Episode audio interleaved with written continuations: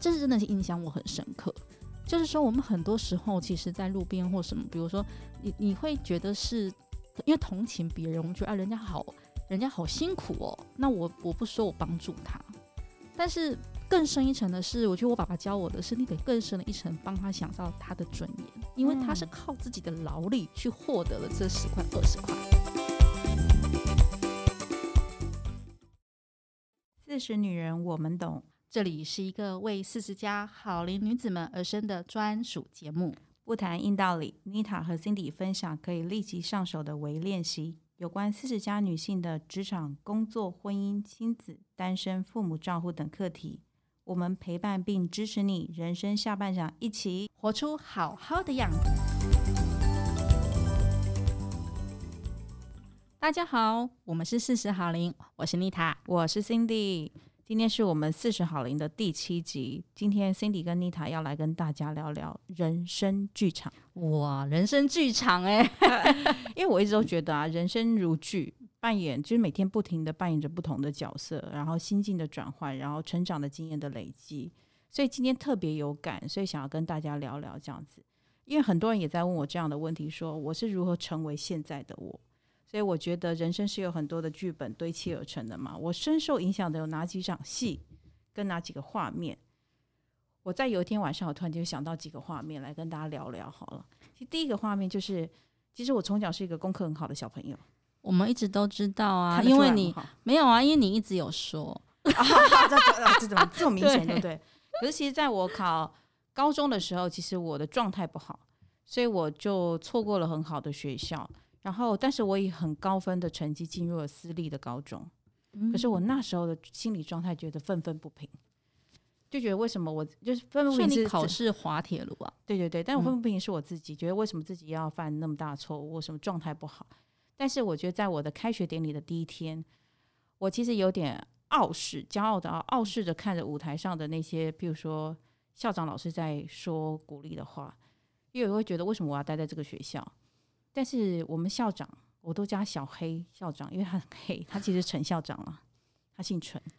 然后他讲了一句话，很影响我到现在。嗯、他就看着大家喧喧闹闹的时候，因为可能很多人也像我一样，不太想要待在私立学校，所以那时候他就讲了一句话说，说不要让你的人生的最后一张毕业证书是我们学校。哇，这个校长很有智慧，很有智慧。他就跟我们讲这句话说，说我当下就醒了，就看着他。他是很微笑、很充满温暖的看着大家说：“你就不要让你的人生的最后一张毕业证书是我们学校。”就从那一刻开始，我觉得我的每一件事情，我都告诉自己，这不是最后的结果。对，就是你每一次遇到困难的时候，告诉我自己说，这不是最后的结果。所以我觉得那一幕，我到现在二十几年过去了，我都不会忘记。你有再回去看他吗？呃，有，因为后来得了奖学金，我们考大学的时候就是优秀的校友，所以又回去。真的呢？哎，又回到这件事，又回到这件事上，再次要证明，其实你是小，不，我差点要说小时了，了，你是人生胜利组，好吗？好吗？姐，你这样还好，有缘回来，有缘回来，小时了了，大我大大挺好的，挺好的。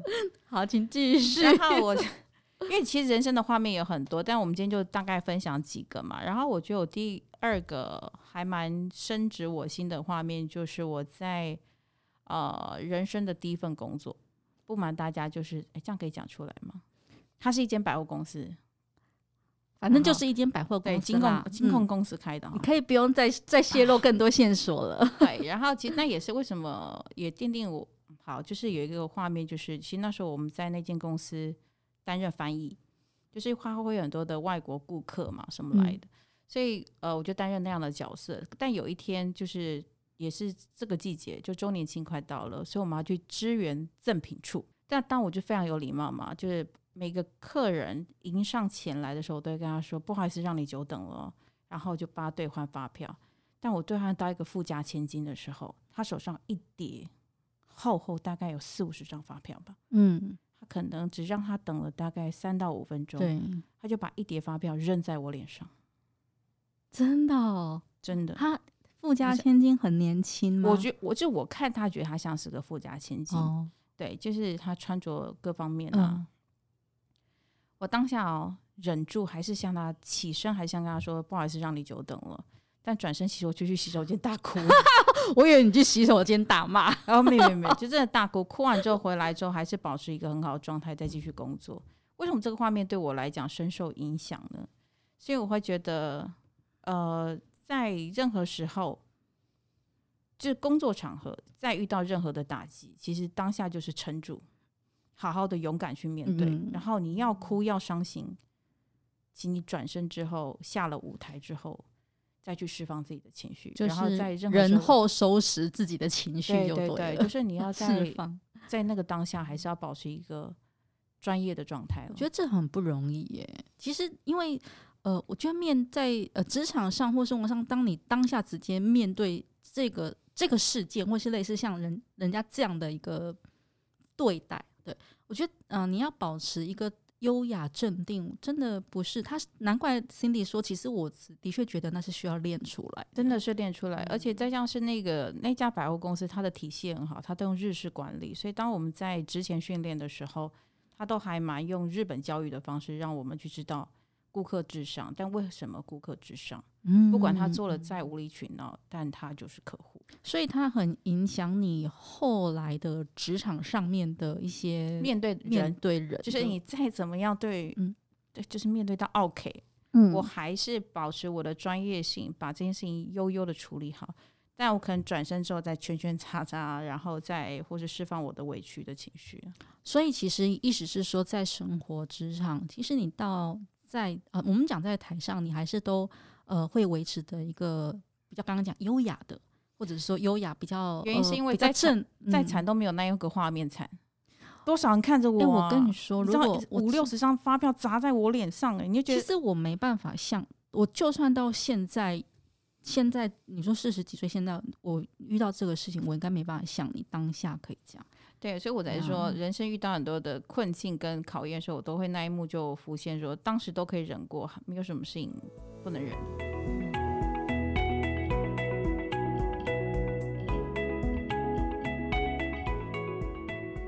我前段时间念过一个一个文章，他说啊，嗯、他说别人很尊重你，跟觉得你很优秀，呃，很优秀，不是你真的有这么好，是因为对方是一个很优秀的人。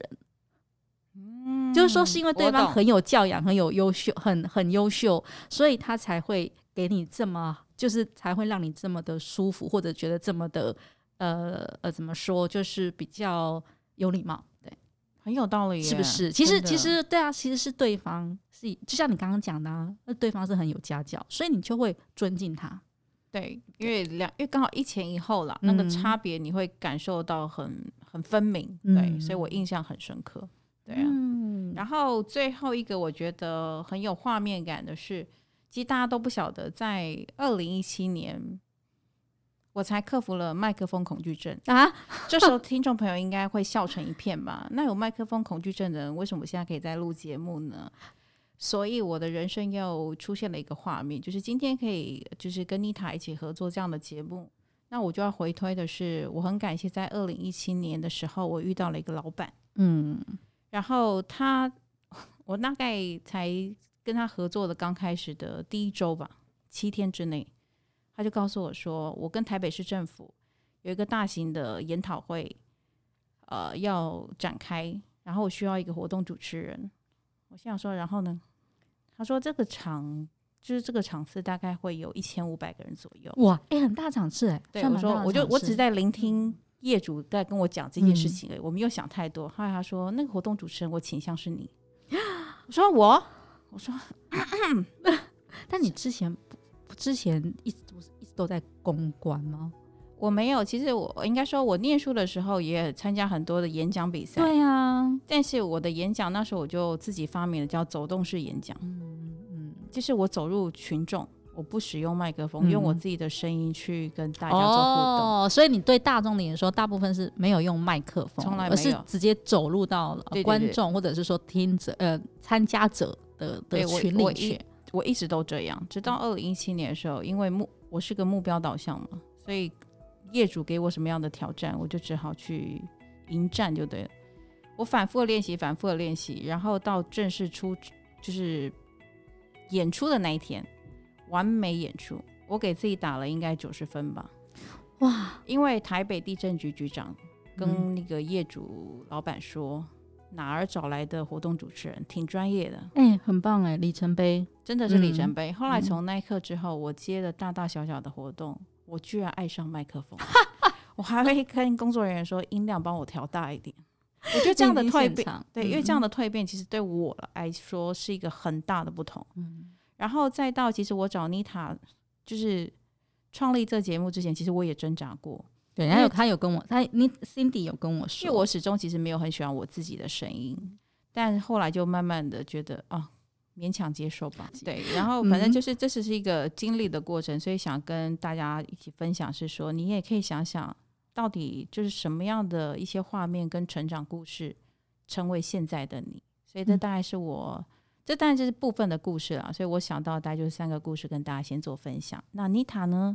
好啊，其实听了 Cindy 的故事啊，我觉得 Cindy 的故事都蛮励志的，就是他一个故事，就是他一个片段一个画面，但它是一个启发跟就是一个改变，我我自己觉得啦。那我我分享的呢？呃，都是一个一个的小故事，嗯，却是真的对我人生很大的影响，对啊，就是对我人生其实有很大的，我觉得也很也记忆深刻了。第一个是说，在我我觉得人生观的养一个养成，其实我爸爸对我影响很大，嗯，对，他应该是这一辈子影响我最深的。那我记得小时候我。第一个是小时候十几岁，然后呃十来岁吧，还是小孩子的时候，有一次我跟爸爸妈妈跟我弟弟，那我们出去吃完饭就散步，嗯，那散步到了一个桥上，然后有一个老伯伯，就是很辛苦老伯伯在路边卖口香糖，嗯，就我们可以想象得到，我们都看到了，都可以看得到路边，比如说卖口香糖、卖小零食，嗯，然后那时候我妈妈呢就拿了十块钱出来，那就要就就是要。要给他，因为想说天气晚上这么冷，那时候冬天很冷，又那么暗，想要让老北北那个老人家，那其实也不是北北的，也是老爷爷了。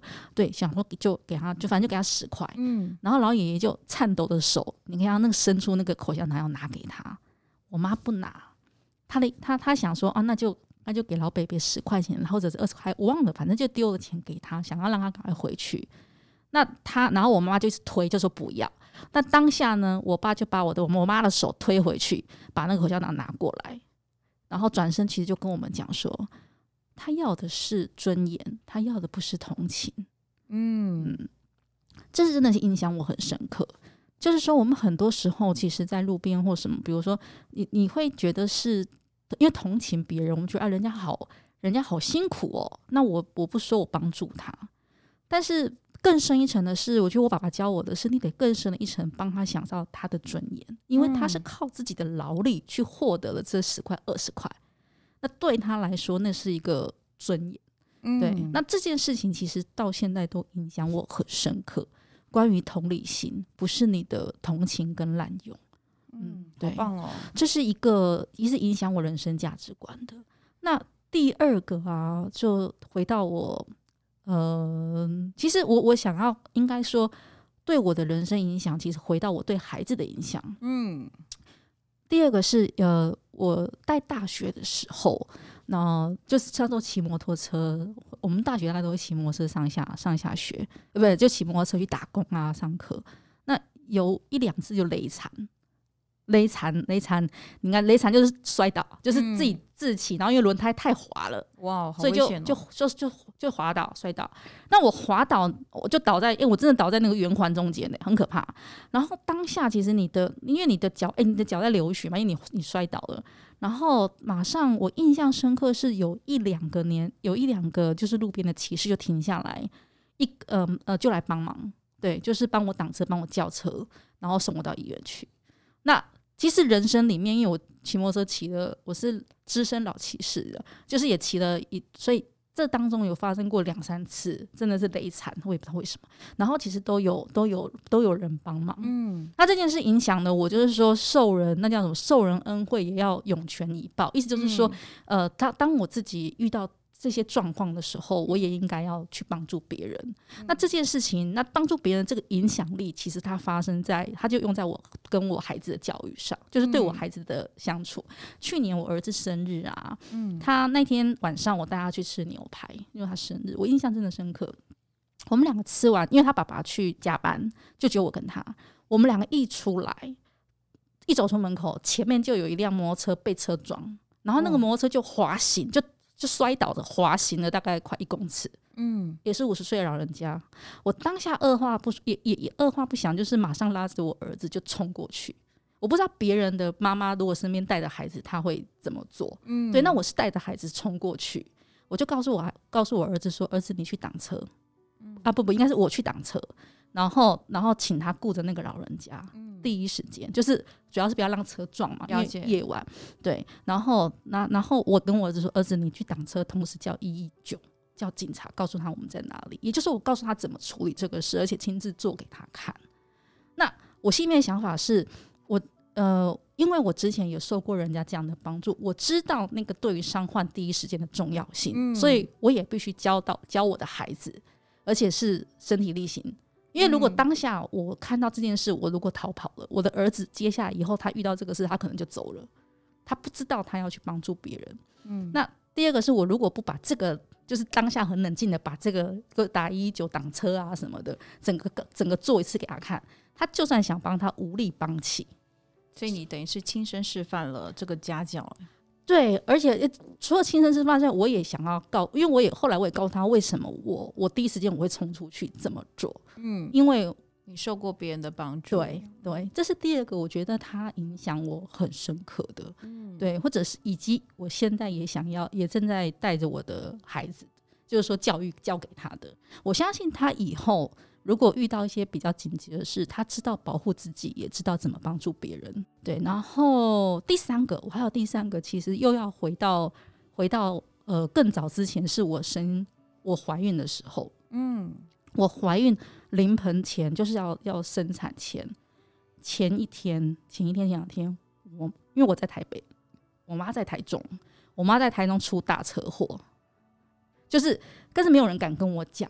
那那那个那个当下没人敢跟我说，就是而且他的大车祸是到整个，他听说他我后来听说他送进去，医生是说他其实没救了，哦，好严重哦，嗯，可是我生产，所以没有人敢告诉我，就是我因为我要生，他们怕影响到，嗯嗯、然后我生完，然后然后我很奇怪，那个时候前两三天我就觉得为什么联络不上家里人，嗯，因为我因为我跟妈妈讲好，就是我要回去坐月子，嗯，但是我想说你女儿要生了。你怎么没有人接电话？但是前两天，然后我就就是打电话就就觉得也追不到哦，有有追到我爸爸，我爸爸就不讲，我爸爸就说哦没什么，是因为他现在手机不通啊什么的，因为不想影响我。后来我就觉得越想越不越想越不对，我就打给我、我就打给我弟弟，我就逼他，我弟弟终于跟我讲说他妈妈出大车祸，我当下那个挺着大肚子在沙发上大哭，但是。但是你你你也不能回去嘛，你也奔不回去。那但是他就在急救急急救，然后我也要准备生小孩，你就觉得天哪，那那一刻真的很煎熬。那后来反正隔天我就我就去我就去生小孩了嘛。那生完之后，生完之后很感动的是，应该说那一幕，我生完之后当然很累。然后我嗯，我我记得我记得后来一个月后，呃，没有，我后来我妈妈又醒过来。当然还是伤势很重，但至少就活就醒过来，就活过来了。然后一个月后，儿子满月的时候，我就我有回去，我妈妈就跟我说说，其实当下那一天，我生小孩的那一天是他很危急的那一天，那因为他们完全是无意识的，他也不知道，他只是他他们完全没有没有意识，直到有一个声音，就是 baby 哭的声音，他才开始有个脑袋有个画面说啊。我做阿嬷了，嗯，然后他就醒，他就他就开始醒过来了，是那种很强烈的说啊，我做阿嬷了。他说，所以他后来很开玩笑的说，我儿子是救活他的，唤醒他了，对，唤醒他，然后救活他的，因为他的那一声哭声。那我为什么要讲这件事情？我觉得给我两个很大的意义，一个是重生这件事情，生命跟重生，嗯、就是呃，你在那么大危机的时候。一个重生有时候就是就是一个希望会让你重生，比如说我妈妈她她的她的感就是她对于孙子对家人的爱，她知道生命延续，那她要继续，她要看到说那个渴望跟那个那个迫切的渴望，嗯，所以让他醒过来、活过来的希望。那个，我觉得那个称之为希望。嗯，那第二个是说人生无常，但是你你不知道，也许你也很幸运，你不知道，也许你们碰到某些事情正在卡关的时候，或者某些事情你看似是一件很很很让你好像好像在呃悬崖边，但是也许老天爷默默有做了某些安排，他其实会帮你柳暗花明又一村。对，或转折过来，好像回想起来都是这样的安排哈，是不是？对啊，你会觉得对啊，所以这个我因为那个是个生命的关卡，嗯、所以这这个故事其实我有放在我呃念书的时候戏剧课里面有演的，有有有把它当成一个剧一个脚本剧本来演演出它。嗯、其实它是一个，所以到现在还是很影响我啊。影响我是什么？人生其实很无常，但是你看是你看是很很很绝望。我刚刚说像悬崖边的时候。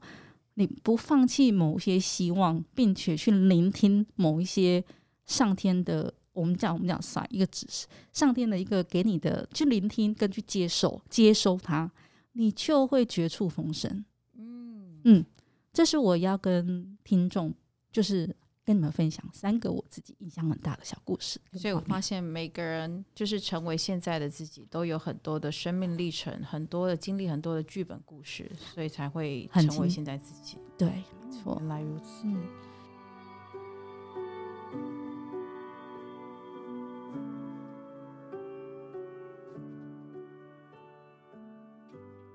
所以，我们刚刚也分享了，就是我们自己就是部分的人生剧场的画面。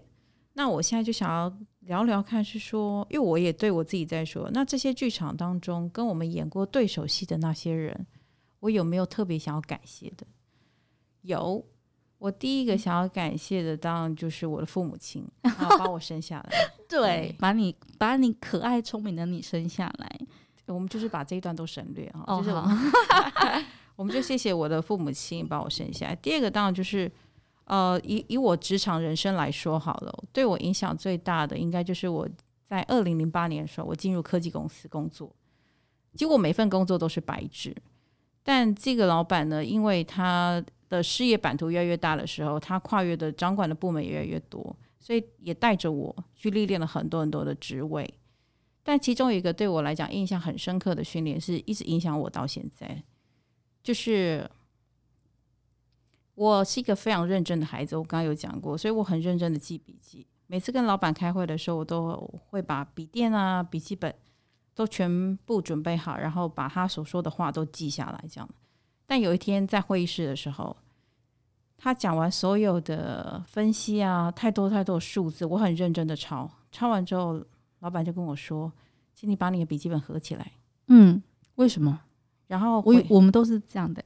对，他就 他就说，你回答我，用就是三点说明总结一下我刚刚说了什么。我突然间就想要翻开我的笔记本，他就跟我说，以后跟我开会不要带笔记本，也不要带笔电进来，除非我跟你说。哇！然后从那一刻开始，他训练我的方式就是开会的时候认真聆听、理解他当下要说的。然后他会在他结束之后，要我再重新整理一次，快速的去归纳、归纳整理他刚刚所说的重点。嗯，出了会议室之后，请做会议记录。哇，哎，他教你的这个心法跟功法好，好，就是很棒哎。对，所以一直影响我到后来，我在二零一八年的时候，你看我是零八年认识了他，接受这样的训练。一八年有一次也很让我印象很深刻的。呃的反馈是因为透过这件事情，是因为我在香港开会，嗯，我跟很多上市上柜的老板在开会的时候，他们后事后才跟我讲，很好奇是我在会议中我没有拿出任何的笔记本，我就认真的听，听的全部都是融资啊，怎么在香港 IPO 上市的一些很多很多的分析的一些事情，这样，结果我当下会议结束之后，我。总共整理了大概三页的会议记录，A4，哇，然后我还写了，就是最后的要怎么样去执行这件事情，就把所有的事情都理得干干净净。这样，后来到有一天，有个老板就来问我说：“我一直很好奇你是怎么做到的？你有带录音笔吗？”我说：“没有。”我晨曦的方法就是之前科技公司老板教我的，就是当下把它听清楚，然后在我脑袋中已经归纳整理完，然后我出去之后就可以把所有的回忆打完。你好厉害哦！因为我我觉得我我应该没办法，没有，因为我觉得这都是转正路，没有，这都是训练。我也要跟大家分享的是，其实在于你很多事情的时候，先不要焦急的或是去抗拒，就先接受，然后慢慢在你脑袋瓜理出思绪之后，你会发现轻松很多。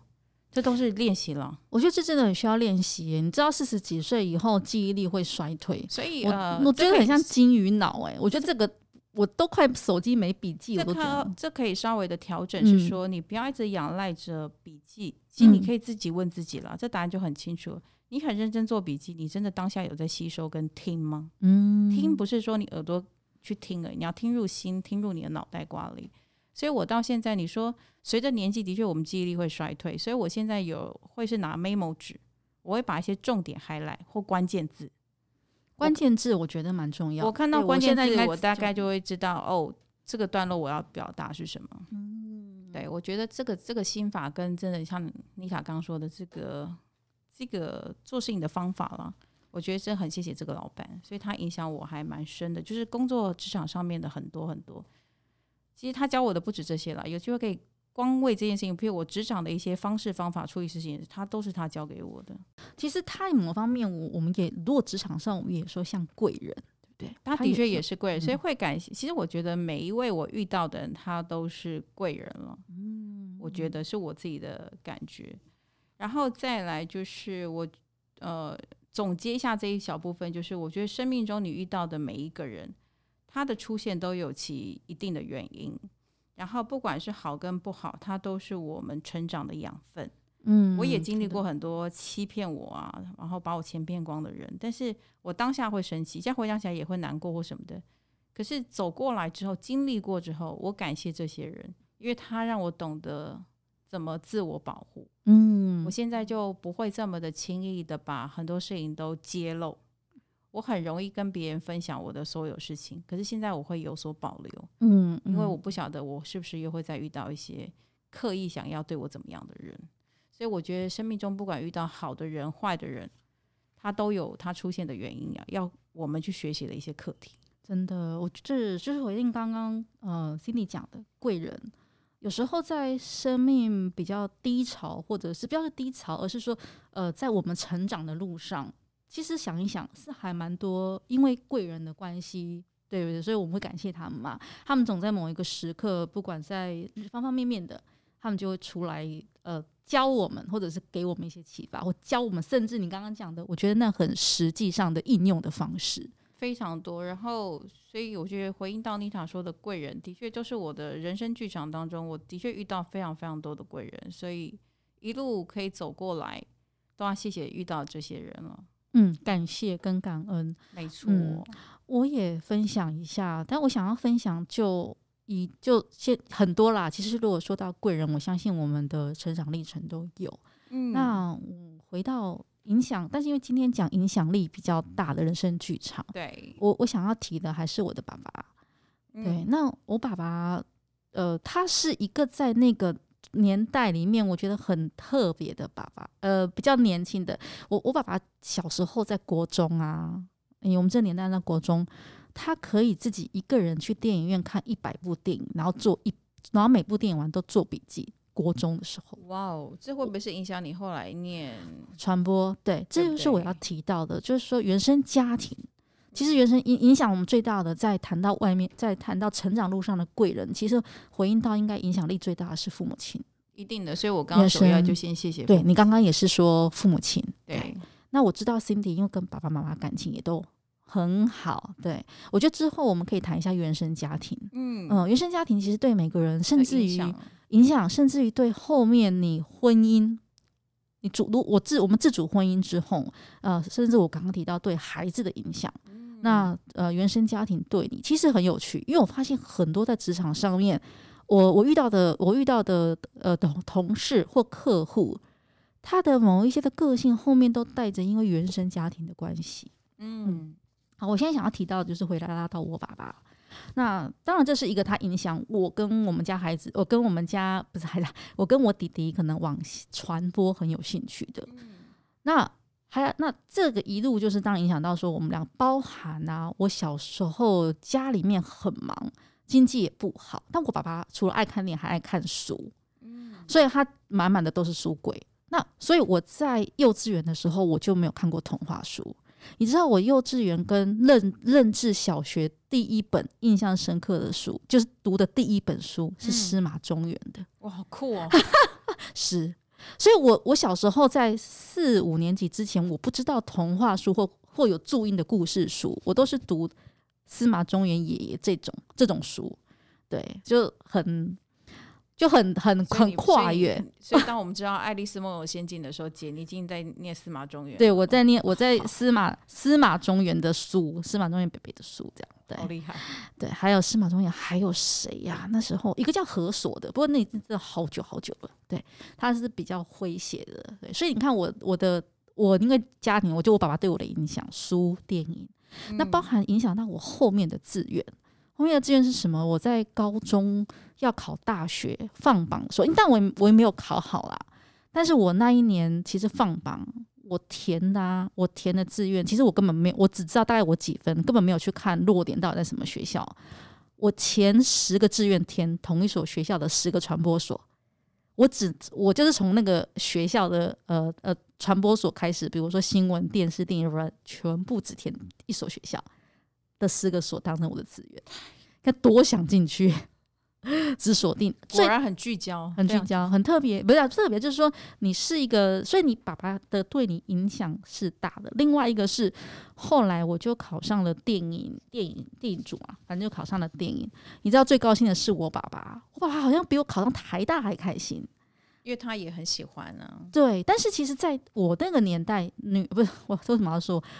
我们我们那个时候的联考，其实女孩子念文法商是是趋势，很正常，就是很正常的事。现在可能也是了，还有就不念会计哦，就文法商对啦，大部分都是念文法商，尤其是念商，女孩子会觉得说你你就念商哦，护商跟护士。商比较多了，因为我也是念商的。你念商对不对？对，所以呢，大部分呢都会让孩子，就是女孩子会去念。普遍了，就普遍，普遍对。但我们家不是，我们家的，所以你知道它影响我是什么？是关于价值观这件事情，一直以来就不是往主流的价值观去靠拢。我觉得蛮做自己的耶，这个概念很好啊。是，就是说他，所以我有时候我的室友，嗯，就是我的上次讲的室友，我室友都说我很我行我素。就我行我素，我是说，我从来大概我比较随心意的去做。你可以说从小就是就家里面是这样子吧，所以你就比较比较随性，或甚至于，所以其实心里也会说我比较率性。嗯，对，那因为你从小的爸爸他给你的影，受到了影响，对啊，你对于呃刚刚讲说对于所谓译文的创意的，或是对于所谓的刚刚讲这个心灵心里面或者做自或者是我行呃随性的。对，那我一路上其实都会受到爸爸的影响，所以就一直往这边。应该说做呃，我应该说不是说做自己，我觉得我会想到是比较忠于自己，忠于自己。对对，因为像我们念什么科系，其实还蛮就是受到大众主流的影响，比如大家觉得念商啊，念什么的，但你没有，你是真的依着自己的兴趣，跟你从小耳濡目染的一些影响，然后去选择你自己想要走的路。这里面有一个很重要是支持者支支持者很重要，就是你的家里面你身边人支不支持？嗯，这这很重要，因为呃以前金多是因为以前考试的志愿，呃现在也是了，孩子的考试的志愿有时候父母亲其实会给予建议跟一些期待，还是会有非常影响。我就是我爸，对对，其实一定一定的难免的，而且你说未来他他帮你想说一定是文法商，只是说有时候我爸是个奇葩。因为那个年代的那个，他现在已经七十几岁了。你想回想他的国中时候，到底谁会去国中自国中自己一个人去电影院看了一百部电影，然后买每一部一出来就做笔记啊？他所以他他其实是个浪漫主义的啦。那当然，我后来比较理性，因为出了社会就很多的磨练。但是原则原则上你，你你在一个比较浪漫主义的家庭长大，嗯，那你就会被影响到很多的很多的做人的方面。对对，还有你的生活态度，嗯，那还有没有特别想要感谢除了父亲之外呢？其实我有很多要感谢的是，是一一感谢不完，对不对？是，所以我今天就只想先聚焦在把比较大天篇幅留给影响我最大的爸爸。嗯，好棒哦。那我又好奇问了一，就是呃，不是问了一下，就想了一下，妮塔在过了四十岁之后，还有没有什么样的角色是你想要去尝试演出的呢？创作者。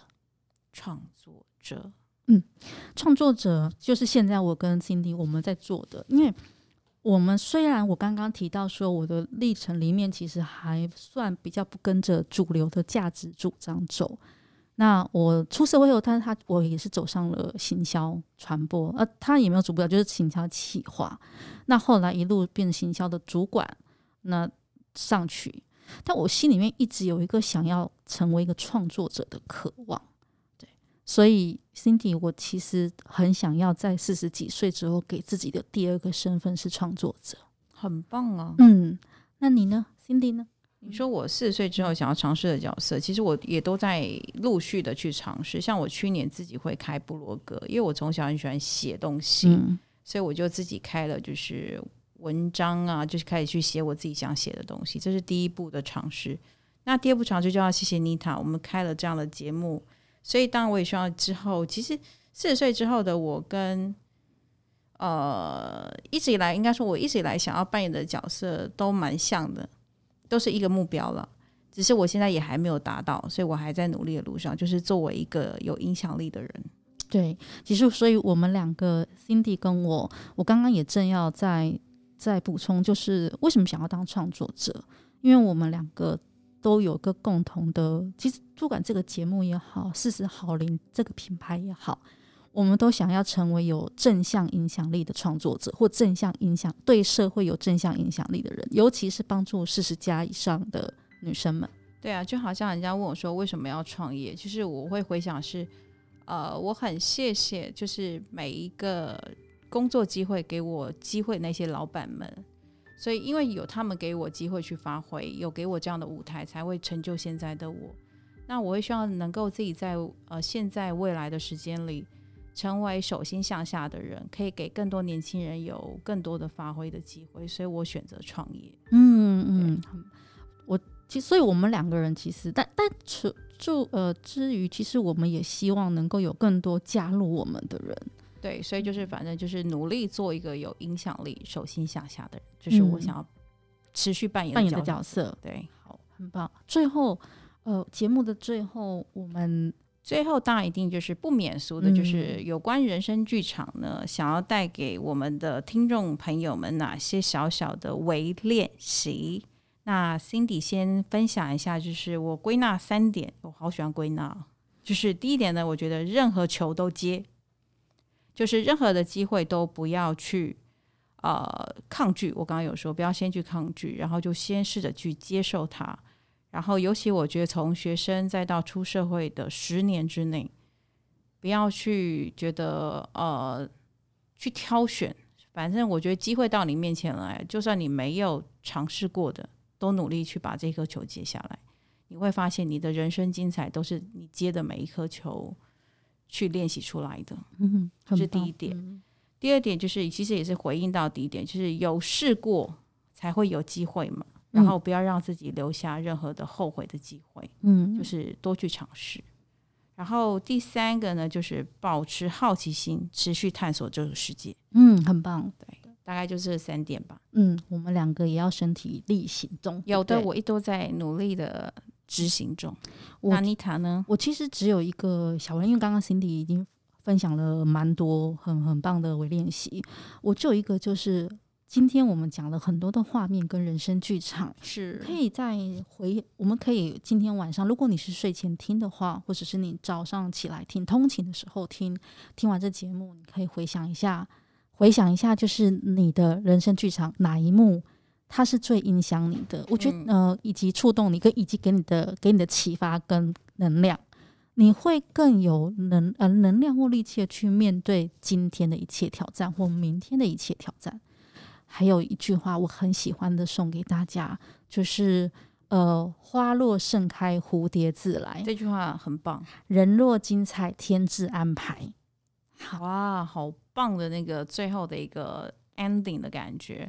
那 Cindy 也附赠一点点小小的 ending，就是我觉得剧本里都藏着走过的足迹，然后串起每个剧本就是人生。我们彼此的人生剧本未完待续，未完待续。我们下次见，拜拜。